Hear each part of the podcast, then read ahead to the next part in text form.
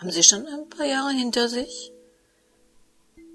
Und wie oft waren Sie verliebt?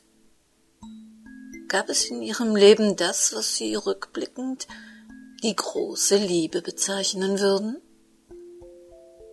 Was ist aus ihr geworden, der Liebe, die so unendlich schien? Konnten Sie sie verwirklichen und ist sie geblieben? Oder ist es wahr, dass Liebe nur dann zur großen Liebe wird, wenn sie unerfüllt bleibt? Willkommen in der Welt des Krimi-Kiosk und willkommen in der Welt von Henrietta Pazzo. Fahrradtag, ein Kriminalroman von Henrietta Pazzo in mehreren Episoden. Eine Produktion des Krimi-Kiosk Verlages Petra Weber in Köln. Sprecherin Petra Weber. Sie hören Episode 10.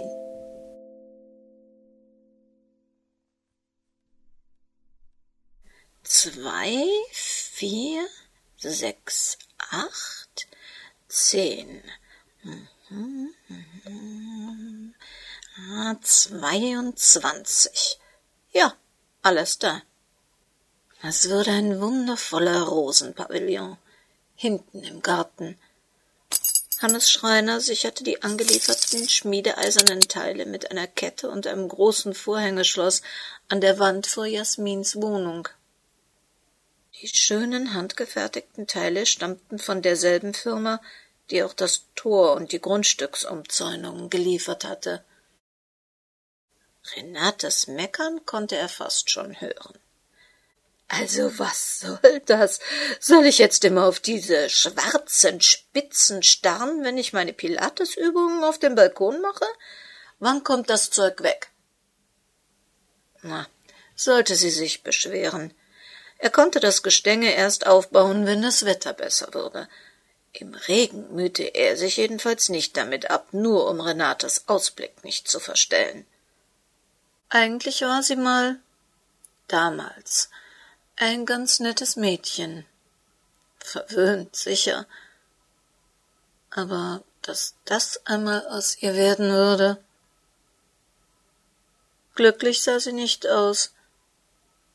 Aber hatte sie Glück verdient? Hatte auch nur einer von ihnen Glück verdient? Hannes Schreiner schalt sich einen Narren. Glück, das war doch nicht ans Verdienen geknüpft genauso wenig wie das Unglück. Auch das verdiente man nicht. Oder hatte Rosi damals etwa ihr Unglück verdient gehabt? Seine Rosi? Er vermisste sie. Ihr Lachen, die Art unverkrampft Dinge anzugehen, Menschen unvoreingenommen entgegenzutreten. Mein Gott, was hatten sie getan? Hannes Schreiner schüttelte sich, als könne er die Erinnerung daran physisch abschütteln. In Jasmins Küchenfenster spiegelte sich sein Gesicht. Er lächelte. Man sah ihm sein Alter nicht an, schätzte ihn meist jünger, als er war. Sich selbst konnte er jedoch nichts vormachen. Er spürte sein Alter beim Bücken, beim Heben. Das dauerte alles länger, schmerzte. Oh ja, er war auch mal so kräftig gewesen wie die Jungs, die heute die Teile für den Pavillon abgeladen hatten. Er hatte Rosi auf die Arme nehmen und herumwirbeln können. Ohne Probleme. Und Rosi war kein Fliegengewicht gewesen. Nein, nein, Sie war eine klasse Frau mit weichen Rundungen. Genau da, wo ein Mann sie erwartete. Jasmin hatte eine ähnliche Figur, auch so weich und feminin. Überhaupt erinnerte sie ihn in vielem an Rosi. Und offensichtlich nicht nur ihn. Er hatte Hannelores Entsetzen bemerkt, als sie Jasmin das erste Mal getroffen hatte – und schwer zu erraten, dass daher auch ihre offene Feindseligkeit gegen das Mädchen rührte. Rosi. Er hatte Rosemarie geliebt. liebte sie noch immer. So wie damals. Vielleicht, nein sicher, sogar noch mehr. Keine Frau, die er später in seinem Leben getroffen hatte, hatte Rosi das Wasser je reichen können. Keiner hatte ihn jemals mehr so faszinieren können. Rosi war die Liebe seines Lebens und würde es immer bleiben.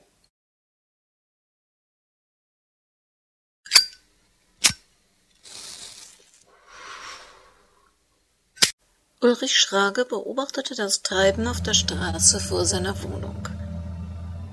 Die Fahrer, die Hannes Zeug brachten, hatten die Tore ausgehängt, um mit der Laderampe ihres Fahrzeugs näher an das Haus zu kommen.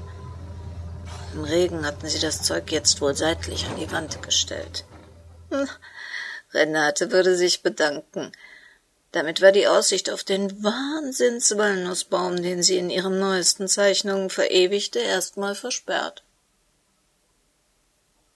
Was war das denn? Oh Mann, Hannes, du Penner. Jetzt fahren die Typen weg, aber die Tore hatten die Idioten natürlich nicht wieder in den Zaun eingebaut. Hannes brauchte nicht zu glauben, dass er ihm half, die schweren Dinger wieder einzuhängen. Ah, kein Wunder, dass aus dem nichts geworden war. Gärtnerei. Hm. War damals schon abzusehen, dass ihm der Blick fürs Wesentliche fehlte. Ah, kein Geschäftssinn, der Junge. Immer so nett, so lieb. Na, da wird man nicht erfolgreich. Erfolg, den muss man sich nehmen, den bekommt man nicht geschenkt.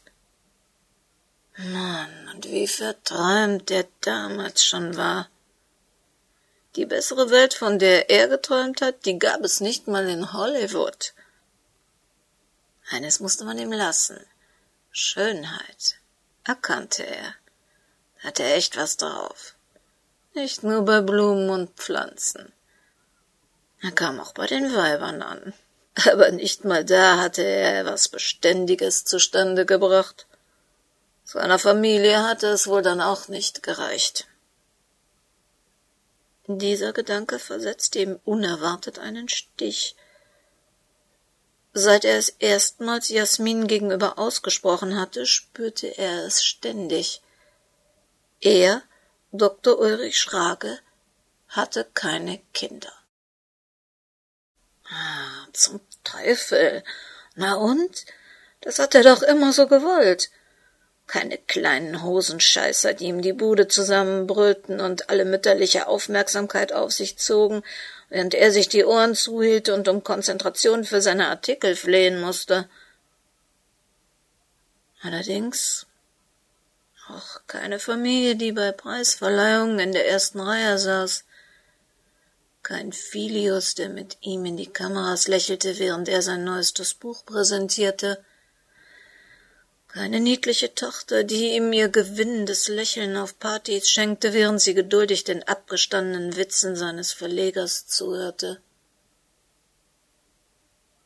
Und später? Falls er nicht in zwanzig, fünfundzwanzig Jahren friedlich nach einem erfüllten Leben hier in seinem Bett für immer einschlief, wer würde ihn dann besuchen? Entscheidungen für ihn treffen sein Werk nach seinem Tod verwalten. Ob er es vielleicht noch mal wagen sollte? Wenn man war es ja vermutlich kein Problem. Was fummelte Hannes denn da unten so lange herum? Und was sah er sich da an? An seinem Auto? Die hatten doch hoffentlich nicht beim Wegfahren sein Fahrzeug beschädigt. Die Kiste war unbezahlbar, von sowas konnte Hannes nur träumen. Gerade als Ulrich Schrage hinunterbrüllen wollte, sah er, wie Hannes einen kleinen Igel unter seinem Auto hervorholte. Hui, was für ein Glück. Womöglich hätte das Vieh ihm beim Wegfahren die Reifen zerstochen. Dabei hatte er gerade erst die Sommerreifen aufziehen lassen an seinem Jaguar E-Cabrio.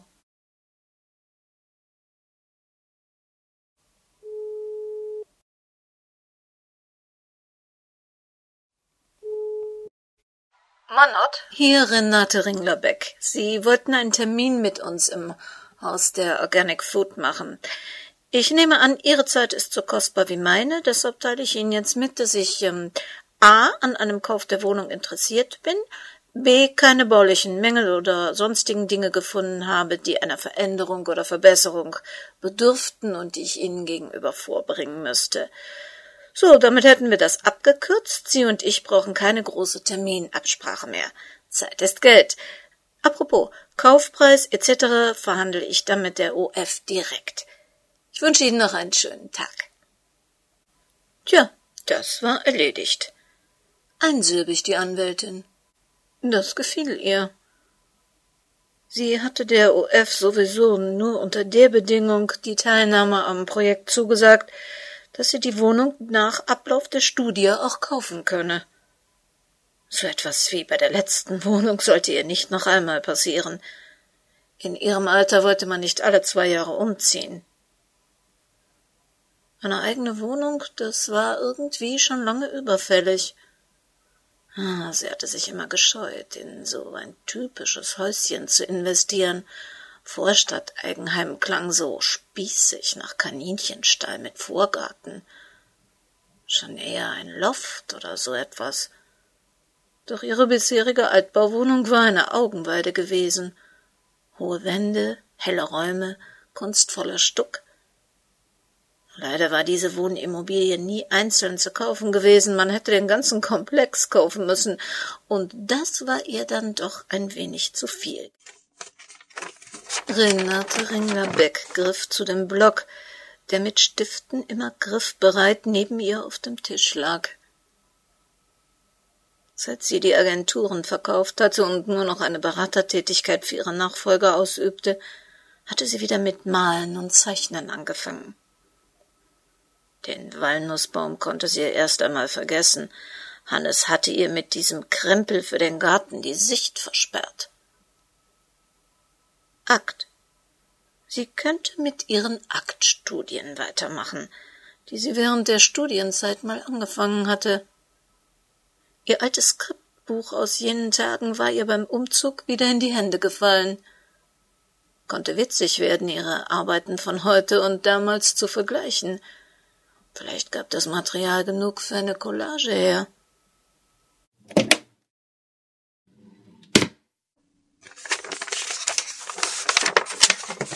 War's doch gleich. Ah, also. Schade, die Aktstudien mussten in einem anderen Block sein. Ach Gott, war das Karin? Hatte Karin wirklich mal so ausgesehen? Verletzlich, zerbrechlich, zart? Komisch.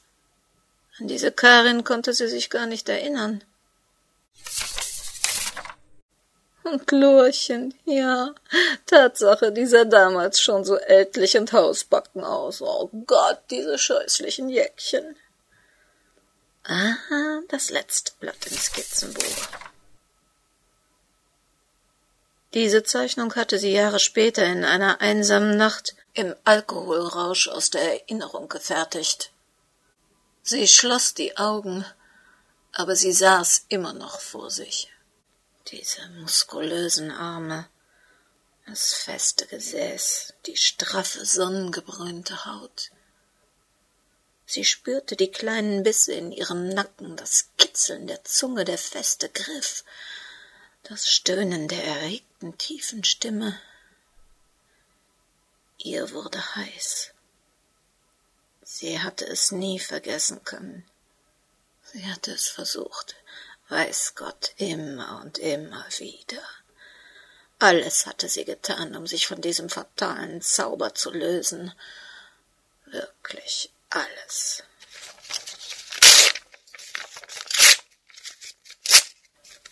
Noch während sie die Zeichnung in Fetzen riss, wusste sie, dass das nichts ändern würde.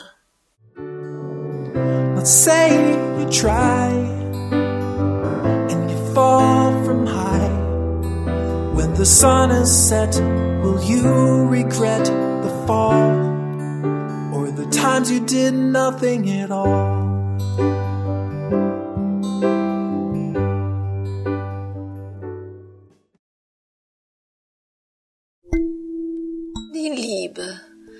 Dieses Phänomen, von dem man nicht genau weiß, wann und wo und vor allen Dingen, warum es einen trifft. Selbstverständlich ist die Liebe nicht immer nur der Anlass für positive Ereignisse, und deshalb werden wir uns auch in der nächsten Woche wieder hören, um herauszufinden, was Liebe und Verbrechen miteinander verbindet. Der Songschnipsel war wieder The Dreamers von Josh Woodward und wenn Sie gerne das ganze Lied hören möchten oder andere Songs von ihm, dann schauen Sie mal auf unserer Webseite www.krimikiosk.de im Menüpunkt Impressum und dort unter Urheberrechte Musik. Da haben wir Josh Woodward und den Song verlinkt und auch die dazugehörige Lizenz, die erlaubt, dass man ihn benutzt. Und wenn Sie schon mal da sind, schauen Sie doch mal in die Krimi-News.